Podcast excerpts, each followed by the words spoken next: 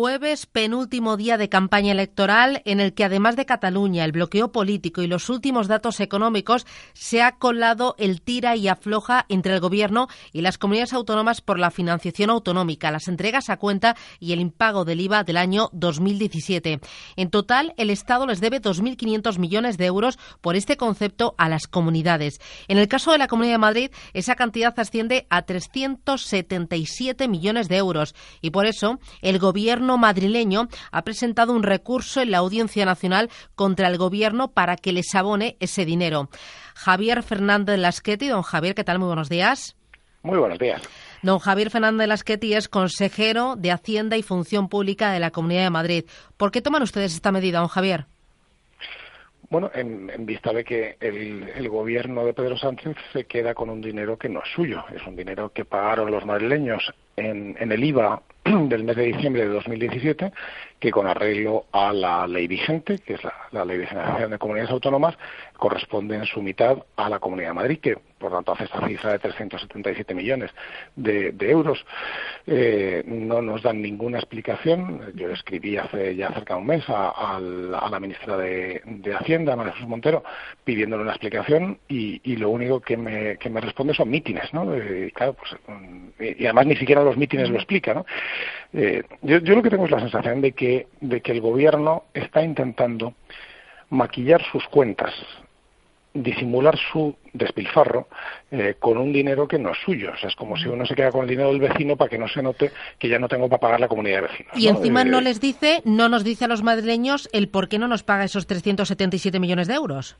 Exactamente, que, que tendrían que estar aquí ya para financiar hospitales, centros de salud o, metro o servicios de transporte o servicios para, para, personas mayores, pero que en cambio los está utilizando eh, alegremente el, el, gobierno de Pedro Sánchez pues para mm, esos viernes sociales que, que, nos, que nos dedicó con tanta eh, mano, mano larga en, en, los meses. En los meses o sea, es que el, gobierno de Pedro Sánchez, eh, en los seis primeros meses de, de este 2019, eh, el déficit fue de 11.500 millones de euros, o sea, 2.500, 2.200 millones de euros más que en el 2018. O sea, no solamente es que no esté como nosotros, eh, nosotros ya prácticamente tenemos eliminado el déficit, el año que viene lo eliminamos por completo, estamos en este momento en el nivel más bajo de déficit desde el año 2008, me parece.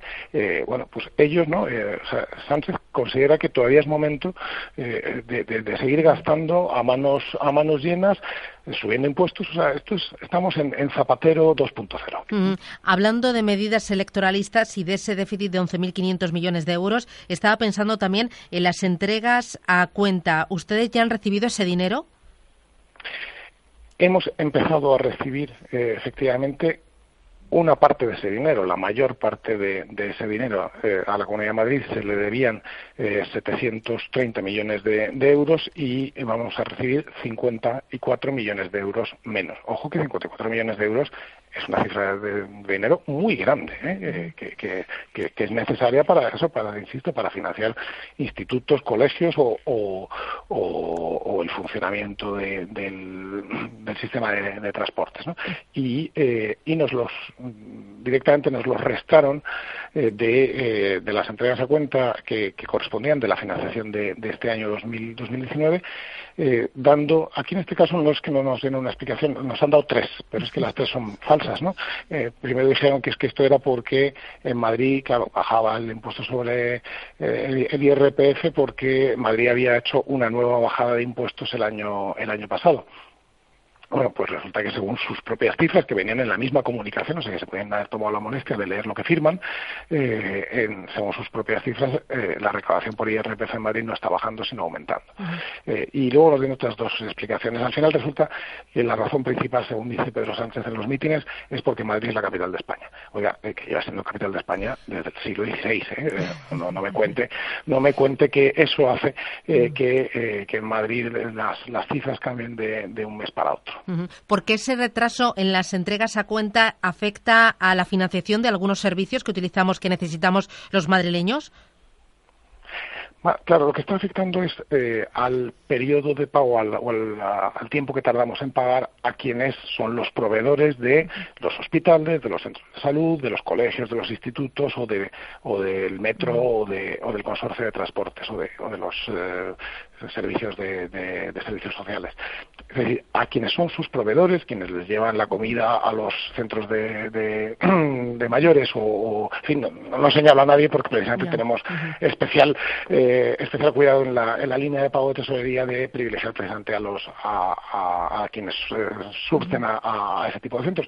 Pero al final esas empresas madrileñas a lo que está haciendo con esto el gobierno eh, pretendiendo, yo creo que con esto, ponerle un poco la vida un poquito más difícil al gobierno de la Comunidad de Madrid, al gobierno que preside Isabel de Ayuso, en realidad quien se lo está poniendo es al empresario, a la empresa que le surte a, uno de los servicios de la Comunidad de Madrid de cualquiera de los, de los insumos que necesita para, para su funcionamiento diario. ¿Y todo esto puede afectar a las intenciones que tiene su gobierno, don Javier, de bajar, de seguir bajando impuestos en la Comunidad de Madrid?